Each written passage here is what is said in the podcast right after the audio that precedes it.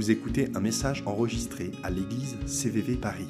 Pour plus d'informations, visitez notre site internet cvvparis.fr. Il est initiateur. Et Jésus en parle dans l'Évangile, n'est-ce pas? On connaît peut-être l'histoire, si vous connaissez la Bible un petit peu, où Jésus avec les disciples, et, et il dit aux disciples, mais les gens, ils disent, je suis qui? Et les disciples disent, tu es Jean-Baptiste, tu es un prophète, tu es Jérémie, tu es Élie, etc. Et Jésus leur dit, mais vous, vous vous dites qui je suis. Et c'est Pierre qui lui répond, tu es le Messie, le Fils de Dieu vivant. Et Jésus, il regarde dans les yeux, il dit, Pierre, ce n'est pas le chair et le sang qui t'a révélé cela, mais l'Esprit de Dieu. C'est l'Esprit de Dieu qui t'a révélé ça. Et c'est encore nous, vrai pour nous aujourd'hui.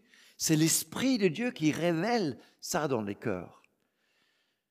Donc, si c'est Dieu qui est initiateur dans je crois, qu'est-ce que c'est de croire? Qu'est-ce que c'est de croire? Croire, c'est prendre le pas de dire oui à cette initiation de Dieu. C'est un pas de foi. C'est un pas de foi. C'est dans le pas, un pas dans le inconnu. C'est ça la foi. Hein, c'est prendre un risque. Et Dieu, il raisonne, il parle, il discute avec des hommes sur terre, et il y en a qui disent non. Je ne suis pas prête à prendre ce pas. Et on doit aussi respecter ce non. Ça ne veut pas dire qu'on peut arrêter d'en parler de Dieu, mais on doit respecter ce. Et il y a d'autres qui disent oui, je suis prête à prendre le pas. Et ce pas peut être un tout petit pas. Simplement de dire, je ne sais pas, prier Dieu. Je ne le connais pas bien, je n'ai pas compris qui il est. Mais est-ce que tu veux prier avec moi? Oui, je veux bien. Est-ce que tu veux lire la Bible, là où Dieu a parlé? Est-ce que tu es prêt à laisser Dieu continuer à te parler dans ton cœur? Croire, c'est prendre un pas de foi. Croire, c'est de laisser Dieu euh, saisir ma vie à chaque instant, à chaque moment, de me conduire, de me diriger, de, de m'aider dans mes décisions. Ça, c'est croire. Je crois dans un Dieu vivant qui parle aujourd'hui. C'est de le laisser nous conduire par sa parole, dans l'inconnu des fois. Et Dieu parle dans maintes et maintes manières, et on en a vu ce soir, n'est-ce pas? Comment, bon, quand nous on laisse le micro parce qu'on aime bien entendre comment le Seigneur parle à travers de la louange, etc. Mais même quand on est dehors, dans la rue, ou on croise quelqu'un dans le métro, et Dieu parle. Marianne m'avait donné le témoignage de quelqu'un qui, elle a, le Seigneur lui a parlé de parler de quelqu'un, ce qu'elle a fait. Je crois que ça nous arrive à tous, n'est-ce pas? Des fois, il y a une résonance, quelque chose en nous, et on doit parler avec quelqu'un. C'est Dieu qui nous parle pour aller discuter. C'est, c'est ça croire, c'est ça prendre la pas de foi. Parce que je, je sais que Dieu là est là et il me parle constamment. Je crois et je crois et je crois parce que je crois dans un Père, un Dieu tout-puissant. Je crois en Dieu, un Père tout-puissant. Et avant d'aller plus loin, de dire que je crois en Dieu, quel Dieu? C'est la question à se poser. Quel Dieu? Je crois dans quel Dieu? Il y a quelques années, Marise, euh, elle a travaillé à un chant qui s'appelle Viens, ne tarde plus, adore. Pour les vieux comme moi, vous connaissez Viens, ne tarde plus, adore. N'est-ce pas, Christian? Je pense que tu as dû faire ça en louange une ou deux fois. adore ton Dieu, viens. Connaissez la phrase? Ton Dieu. Pas le mien, hein, mais le tien. Moi, j'aimais, à un moment donné, je, me vois encore en train de conduire la louange dans un embrasse nos cœurs. Il y avait quelques, je ne sais pas combien de personnes, et on chantait. À un moment donné, je me suis dit, mais attends, je suis en... parce qu'il y avait plein de gens qui arrivaient dans cette réunion. Et je me disais, mais je suis en train de leur dire d'adorer leur Dieu. Et bon, je ne pouvais pas m'arrêter dans le chant, évidemment, mais, ça m'a interrogé. Et je sais que Brian Doxon, qui a écrit ce chant en plein milieu de Londres. Il, il témoigne de cela en disant qu'il était en train de marcher dans la rue de Londres. Il venait d'avoir une mauvaise nouvelle de le côté de sa famille et euh, c'était un peu difficile par rapport à leur enfant qui était malade. Et tout d'un coup, il a entendu ce son. Viens, c'est le moment d'adorer. Et il a fait ce chant. Et puis il a écrit beaucoup plus tard, je suis, je, plie le genou. Je ne sais pas s'il est traduit la deuxième partie. Je plie avec volonté le genou. Je plie avec volonté ma volonté pour que ta volonté se fasse sur terre. Et il a essayé de l'englober dans l'idée de qui je crois dans un Dieu qui est vivant aujourd'hui. Mais c'est important de dire et définir quel Dieu on loue et quel Dieu on prie, quel Dieu on adore, quel est le Dieu que nous avons en nous. Euh, je sais que les hindous disent qu'il y a quelques 300, 33 millions de dieux, je crois, quelque chose comme ça. ça. Amène un petit peu à la confusion quand même, non? Je trouve. Euh, mais aujourd'hui, je dirais que la croyance de Dieu, elle n'est probablement pas dans, dans toutes sortes de, bizarreries, mais plutôt euh, dans rien de tout. Non? Dis non, mais je ne crois pas dans un Dieu. D'ailleurs, j'ai parlé avec quelqu'un ici il y a quelques mois de cela avant Noël. Il était assis juste là où tu es, Léa. Et je me tournais vers lui à la fin du culte et je dis Alors, comment était le culte? Qu'est-ce que Dieu vous a dit? Il me dit Non, mais moi, je ne crois pas dans Dieu. OK Qu'est-ce que vous avez reçu alors? Il y a beaucoup de gens qui croient dans rien. Alors, bon, on les appelle peut-être des athées, hein, je ne sais pas si c'est ça le mot, de croire dans rien. Le psalmiste, en tout cas, il dit quelque chose de un peu dur quand il parle de ça, dans Psaume 14. Le fou dit dans son cœur, il n'y a pas de Dieu. Bon, alors ça, c'est pas sympa, ça d'appeler quelqu'un qui, qui croit que pas en Dieu, qui l'appeler fou. Ça semble un peu agressif, n'est-ce pas? Le fou dit dans son cœur. J'ai entendu une phrase qui m'a fait et sourire et réfléchir de la part de Nathé. C'était d'ailleurs, Anesthésie, à ton mariage. Et euh, quelqu'un je ne sais pas si c'était de la famille ou un invité, mais elle m'avait dit non, mais moi je suis athée de toute façon. Ah, ok. Et elle sort, moi, de toute façon, il n'y a pas de Dieu et je la hais. Alors j'ai dit, ok, donc on, a la haine pour quelque chose qui n'existe pas, mais Dieu n'existe pas, mais j'ai quand même de la haine. Wow, il faut y réfléchir là-dedans, n'est-ce pas? Mais il y a beaucoup de gens comme ça. Il y a beaucoup de personnes qui ne croient dans rien. Ils croient dans eux. Et je ne veux pas que Dieu prenne la place dans ma vie. Ça vous est arrivé de dire ça des fois? Ils croient dans le fait que ma vie m'appartient à moi et c'est moi qui décide. Ils croient que je règle la situation pour moi-même dans ma vie et je ne veux pas laisser les autres décider pour moi. Et de toute façon, si Dieu existe, c'est pour que j'en profite pour mes propres besoins, de toute façon.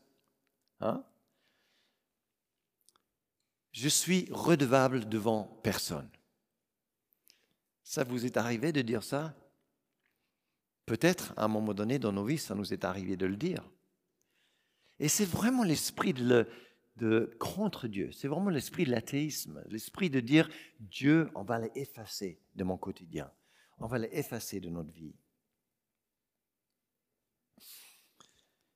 Paul dit quelque chose d'intéressant dans, dans Romains 3. Il dit, comme cela est écrit dans l'Ancien Testament, il n'y a pas de juste, pas même un seul. Aucun n'est intelligent, aucun ne cherche Dieu. C'est intéressant les hommes ne cherchent pas Dieu, nous dit la parole. Il n'y a aucun qui craigne Dieu. Et un peu plus loin, il dit, et du coup, parce qu'on est loin de Dieu, on est privé de sa gloire. Et vous connaissez ça, vous connaissez ça? Vous savez que quand on est loin de Dieu, on appelle ça le péché. Et on est privé de la présence de Dieu, on est privé de l'amitié de Dieu, on est privé de la relation avec Dieu. Il y a quelque chose d'extraordinaire dans cette idée de dire les hommes ne s'approchent pas de Dieu et n'ont même pas eu l'idée de s'approcher de lui. Et Paul euh, mentionne à nouveau dans Corinthiens, il, recite Ésaïe, il dit, il n'y a pas de œil, l'œil n'a pas vu, l'oreille n'a pas entendu. Ce n'est même pas venu dans le pensée de cœur de l'homme. Jamais il aurait pu imaginer quelque chose comme le salut. Il ne peut pas l'imaginer, l'homme. Ça doit venir de Dieu. Je l'ai dit tout à l'heure. On est éloigné de Dieu. L'homme est éloigné de Dieu. Et pour revenir à l'histoire de fous, en fait, Jésus en parle des fous aussi. Hein, il y a une histoire dans Luc où euh, il y a cet homme qui a eu plein, plein de grains, de graines de blé, je ne sais pas ce qu'on dit, et il ne sait pas quoi faire avec. Et il se dit, je fabrique des silos, je vais en ramasser plein, plein, plein, comme ça je peux avec ma chaise longue aux Bahamas, et j'ai bon pour le reste de ma vie, n'est-ce pas? Il n'a pas eu l'idée de le partager avec des gens autour de lui. C'est cette idée d'un fou, nous dit Jésus. Et la parole nous dit, dans plusieurs différentes traductions, imbécile, aujourd'hui ta vie est demandée à la, sur terre. C'est le fin pour toi. Alors, on n'est pas en train de dire, et Jésus dit clairement, ce n'est pas les richesses en elles-mêmes qui sont mauvais, n'est-ce pas? Mais c'est de mettre notre confiance dans ces choses-là. Mettre mes confiance en cela et pas en Dieu lui-même. Et de croire que je suis capable de m'occuper de moi et de ne pas laisser Dieu le faire. Je crois en Dieu et je le crois avec fierté. Je suis persuadé, je suis sûr, et je l'ai mentionné tout à l'heure dans 2 Timothée, je n'ai pas honte. Je n'ai pas honte parce que je sais en qui j'ai cru. Et je sais que ce qu'il a déposé en moi, il le gardera jusqu'à le dernier jour. Est-ce que tu peux le dire ça? Il faut l'affirmer, il faut le proclamer, il faut le, répéter pour toi-même et pour le monde. Pas forcément pour qu'ils entendent, mais parce que justement les flèches qui sont constamment envoyées vers nous nous feront oublier des fois que ce qui est déposé là, elle est gardé jusqu'au dernier jour. Elle est gardée. Je crois en Dieu, en Dieu puissant le Père Tout-Puissant, celui qui a créé les cieux et la terre. Le créateur des cieux et la terre, Genèse chapitre 1, chapitre 2, celui qui crée ce que nous voyons, le monde que nous comprenons, celui qui a créé le temps même. Hein? Le premier Genèse chapitre 1, Dieu a créé le soleil le, le matin et le soir. Il y a eu un premier jour, il nous dit. Dieu a créé le concept du temps. Et nous, nous vivons dans ce concept-là. Vous êtes d'accord? Et tant que vous pouvez voyager, mais avec un avion, un espace euh, spatial ou je ne sais pas quoi, on est dans le temps. On reste dans ce que Dieu a créé pour nous. Dieu le créateur, qui crée des atomes et qui crée les galaxies, n'est-ce pas? Qui crée les tout petits jusqu'à l'immense. C'est ça que nous avons vu.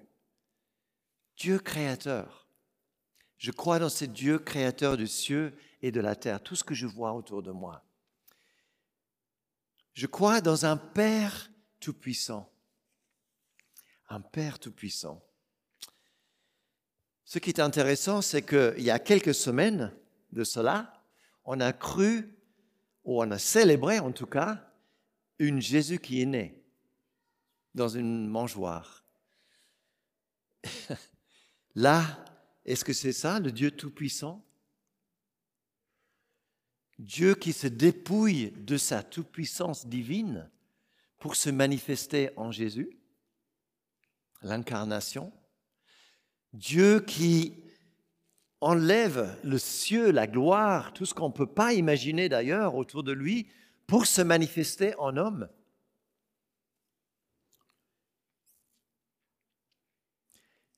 Et Dieu qui vient non simplement en homme pour vivre parmi nous, mais qui meurt sur une croix, dans la condamnation, dans la disgrâce, dans, dans, tout ce qu'on peut imaginer de mauvais, il se dépouille de sa, sa puissance, toute puissance divine et de sa puissance humaine même, pour mourir.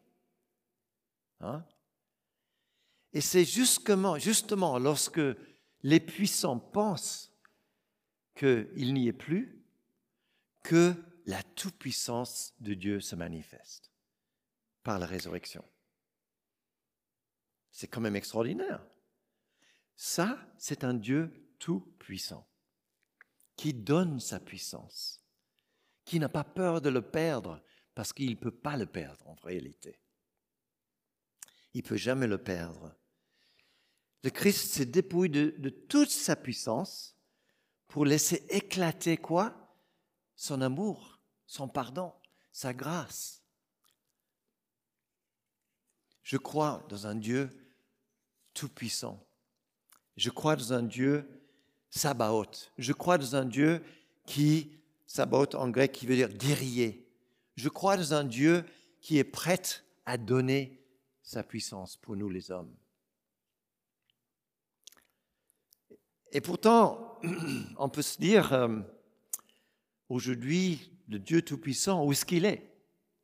Il y a les maladies, il y a le Covid, il y a la guerre, il y a eu des guerres, il y a eu le Shoah, il y a des choses terribles qui se passent dans le monde. Et beaucoup de gens en face de nous vont se dire, mais où il est le Tout-Puissance de Dieu?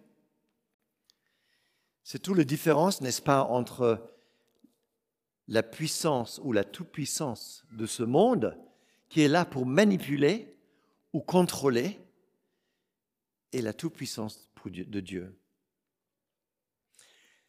Et euh, j'ai lu ce matin à Sud-Est cette phrase d'un théologien, euh, un philosophe qui s'appelle Søren Kierkegaard, juste pour, entre parenthèses, un bon danois, qui dit ceci, et ça prend du temps à, à y penser quand on le lit, toute puissance, à sa terme, rend dépendant. Seule la toute-puissance peut rendre indépendant. Elle peut donner sans abandonner, pour autant la moindre parcelle perdre sa puissance. Alors, je ne vais pas la répéter parce que c'est compliqué à... Ça m'a pris beaucoup de temps à la lire et à la comprendre. Mais en réalité, ce qu'il est en train de dire, c'est que Dieu qui est tout-puissant n'est pas peur de donner sa puissance. Il n'a pas peur de perdre sa toute-puissance parce qu'il ne peut pas le perdre. Il est dans son entité tout-puissant. Et il nous donne à nous, les hommes, sa puissance. Pourquoi est-ce qu'il nous a donné sa puissance? Il nous donne la puissance pour, d'abord, on peut procréer, on peut s'occuper de nos familles, nos enfants, on peut s'occuper de la terre, de cette création qu'il nous a donnée. Ça, c'est de la puissance que Dieu nous a donnée. Et puis vous, comme moi, vous savez que ça marche pas toujours aussi bien, n'est-ce pas? Il y a des enfants, ça ne va pas forcément avec leurs parents. Le monde, aujourd'hui, on n'arrête pas de parler de le besoin de, de s'occuper de cette terre qui est en train de se détruire. À cause de qui? À cause de nous. Qu'est-ce qu'on a fait avec la puissance que Dieu nous a donnée? Dieu nous a donné une certaine puissance à l'homme pour s'occuper de cette terre et de lui, etc. Mais, et Dieu ne perd pas sa puissance, à aucun moment, à aucun moment. Par contre, Dieu nous donne la puissance pour qu'on découvre qui il est vraiment. Et non pas pour qu'on manipule comme un, quelqu'un qui a des poupées. On n'est pas là pour contrôler pour avoir la vengeance ou la colère. On n'est pas là pour écraser par la puissance que nous avons. Et parce que les gens sont loin de Dieu, parce qu'ils sont dans ce qu'on appelle le péché, eh bien, la puissance prend une tournure mauvaise, n'est-ce pas? Et finalement, on, veut nous contrôler. On veut avoir la vengeance. On veut la revanche sur l'autre la colère, etc., etc. François Moog, il dit, la toute-puissance de Dieu signifie qu'aucune force, aucune force de destruction ne peut rivaliser avec lui et qu'aucune force du mal ne peut altérer sa puissance de miséricorde et pardon. Personne ne peut altérer l'amour et le pardon de Dieu. Et il se découvre dans sa toute-puissance. La bonne nouvelle, la bonne nouvelle pardon, de l'Évangile, c'est justement qu'elle est puissante. Elle est puissante pour sauver. Elle est puissante pour nous sortir de ces amalgames-là. Je crois dans un Dieu, le Père Tout-Puissant. Et Dieu est Tout-Puissant, mais il nous laisse la liberté de gérer cette puissance sur terre. Et on pourrait dire bien, bien plus là-dedans, mais je voudrais finir avec cette notion de un Père Tout-Puissant. Parce que c'est compliqué de dire ça. Dieu, Père Tout-Puissant. Et on a des fois euh, des mauvaises expériences sur Terre qui fait que on n'aime pas cette association d'un Père qui est tout-puissant, où le tout-puissant ne va pas avec le Père. C'est difficile de marier des fois ces deux ensemble, peut-être par nos propres vies, qui ont eu des mauvais pères sur Terre, n'est-ce pas? Et ça peut faire de la confusion des fois, je crois. Parce qu'il y a des choses que je vois avec ma tête, que je comprends avec ma tête, mais que je ne comprends pas avec mon cœur.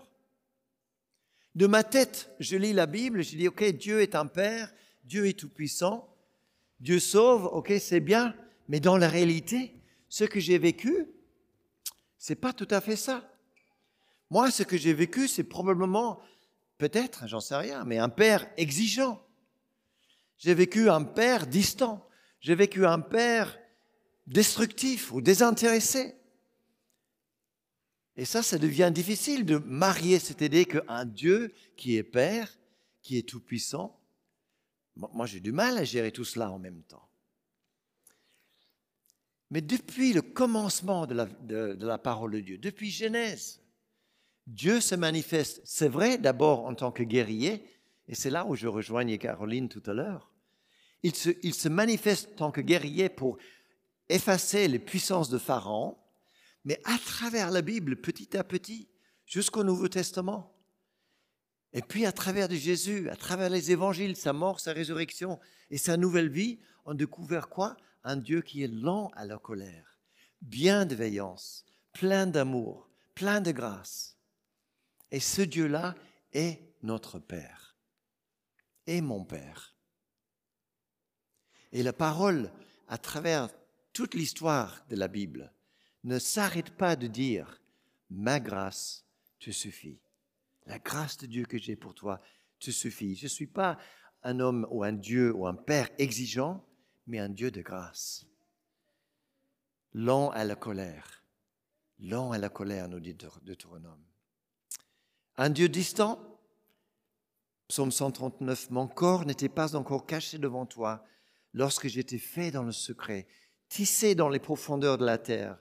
Je n'étais encore qu'une masse informe, mais tes yeux me voyaient, et sur ton lèvre étaient inscrites tous les jours qui m'étaient destinés, avant, avant qu'un seul ait existé.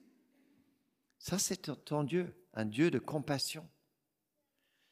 Un Dieu désintéressé, un Père désintéressé? Des fois, on fait le reflet. Tu sais quand je marche, quand je me couche, et toutes mes voix sont familières. La parole n'est même pas encore sur ma langue.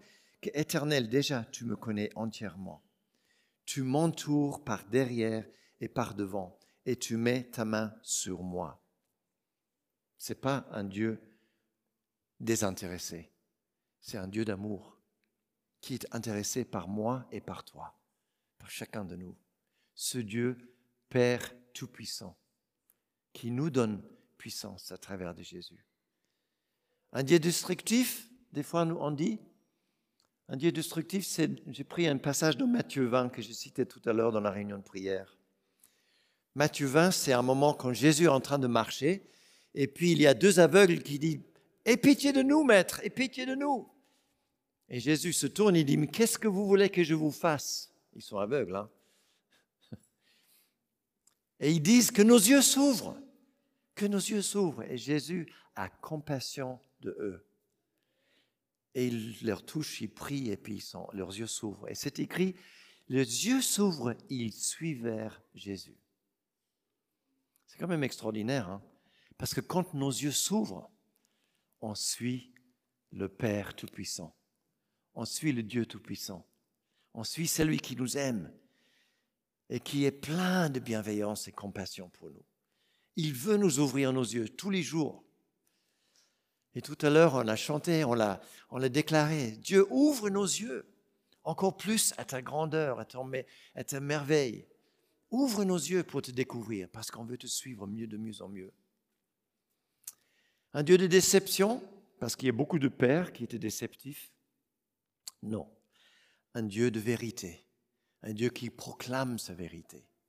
Et Jésus nous dit qu'il est incarné de la vérité. Je suis la vérité et la vie, nous dit Jésus, n'est-ce pas? Un Dieu qui fuit, parce que des fois on a les papas qui fuient, et on reflète ça dans le Père. Hébreu 13 nous dit, je ne te délaisserai jamais. Jamais je te délaisserai, jamais je ne t'abandonnerai. Je serai avec toi tous les jours de, de ta vie. C'est quand même beau, non? Le Père Tout-Puissant qui nous donne ça. Et il nous le donne, quand il nous donne la puissance, il nous donne ces choses-là, de sa paternité. Ce pas des choses qu'on a reçues de la terre, mais c'est les révélations du Père. On pourrait dire beaucoup plus sur la toute-puissance de Dieu. Mais comme on dit, je crois en Dieu, le Père Tout-Puissant, créateur de cieux et de la terre, il faut bien réaliser que ce que nous recevons, vient de ce Dieu-là. Et que ce que nous vivons, c'est celui qui a créé les cieux de la terre et m'a créé. Et je voudrais finir avec, on pourrait dire qu'on doit finir avec le, je crois. Mais en réalité, je voudrais finir avec un psaume qu'on connaît tellement bien, mais qui est important. Et c'est le psaume 23. Vous connaissez tellement trop bien ce psaume.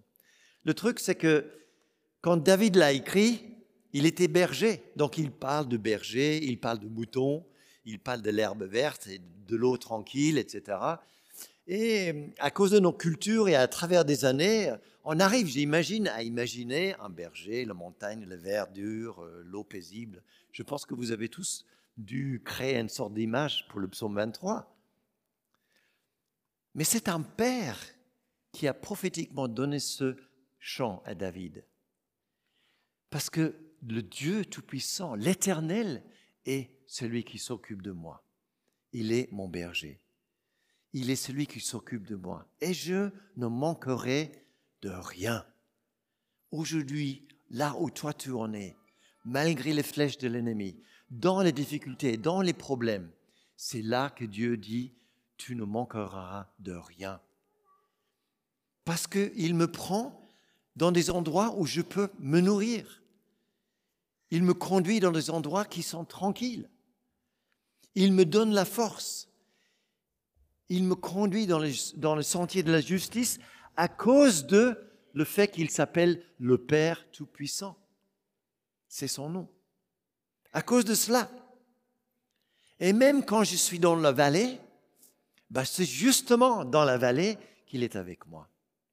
C'est justement dans les difficultés que sa toute-puissance se manifeste à travers de moi.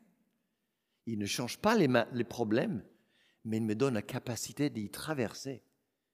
N'est-ce pas? Il me révèle son amour et le fait qu'il est là avec moi. Et à tous les moments, quelle que soit la profondeur de votre vallée, Dieu tend la main pour te dire, je suis là pour marcher avec toi. À l'ombre de la mort, je dresse une table devant mes ennemis. Au moment de la plus difficile, je peux m'asseoir tranquillement avec Jésus et manger un repas. Il me nourrit là où il y a le combat, au moment de le combat. Et même jusqu'après, nous dit le psaume, jusqu'à la fin de ma vie, je serai avec toi. Là aussi, je ne manquerai jamais de rien. Et c'est pas difficile de se dire qu'après la vie, rien ne va me manquer parce qu'on a tellement confiance que Dieu va pourvoir. Mais que ce soit maintenant, dans les difficultés ou après, je ne manquerai de rien. Pourquoi? Parce que je crois dans un Dieu Père Tout-Puissant qui est créateur des cieux et de la terre. Ça va? J'espère que je ne vous ai pas perdu. Je vous invite de vous lever. On va juste prier pour clôturer.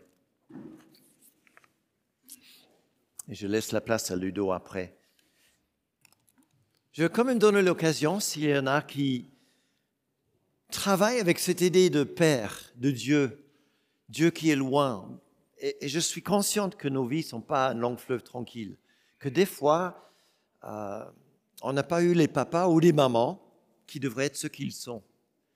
Et je voudrais vous mettre au défi d'écouter l'Esprit de Dieu qui vous parle et de dire, de prendre un pas de foi et de dire oui, je veux bien suivre ce Dieu. Je ne le comprends pas, je ne le saisis pas. Et vous inquiétez pas, mes amis, il n'y a pas grande personne dans cette salle qui comprend Dieu ou qui le saisissons. Parce que sinon, ça sera plus Dieu. Hein. Mais nous avons pris un pas. Nous avons pris un pas de foi pour le laisser le remplir de son amour, de sa puissance, de sa grâce. Ose prendre ce pas. Ose prendre le pas. Ne laisse pas le moment de la vie passer. Et que ce soit ce soir, dans la nuit chez vous, demain matin, un autre moment de la journée. Ose prendre le pas, mon ami. N'aie pas peur. Parce que le Père éternel, il a un amour pour toi comme tu ne peux pas l'imaginer. Et des fois, il faut déposer et demander pardon. Parce qu'on a déclaré des choses comme, voilà, ma vie m'appartient. Je vais régler mes problèmes moi-même. On doit demander pardon des fois pour notre orgueil. C'est vrai? C'est probablement le truc le plus dur à, écraser et à tuer. Mais mets-le devant Dieu. Dis-le lui. Et comme les aveugles crient à Jésus, Aie pitié de moi, aide-moi dans mon incrédulité. Et Jésus ouvre nos yeux. Alors Seigneur, ma prière, c'est que maintenant, tu viens agir dans nos cœurs. Je prie Seigneur que s'il y a ces incrédulités, ou s'il y a eu ces, ces déclarations dans nos vies, que je vais régler ma vie, que je vais m'occuper de moi-même. S'il y a eu cette, cet orgueil qui, qui prend la place, et j'en suis plus ou moins conscient, et je décide que je suis redevable devant personne. Père, je prie que ton esprit nous parle et nous donne le courage de prendre ce pas de foi. Et peut-être juste dire pardon, Saint-Esprit, d'avoir dit ces choses. Pour ceux qui connaissent le Père, qui connaissent le Père Tout-Puissant, pardon Seigneur d'avoir laissé l'esprit du monde, le laisser l'ennemi nous manipuler, de croire que je suis capable de m'occuper de moi-même. Prendre la foi, le pas de foi, je le fais ce soir Seigneur, je prends le pas de foi de te laisser être mon Père Tout-Puissant.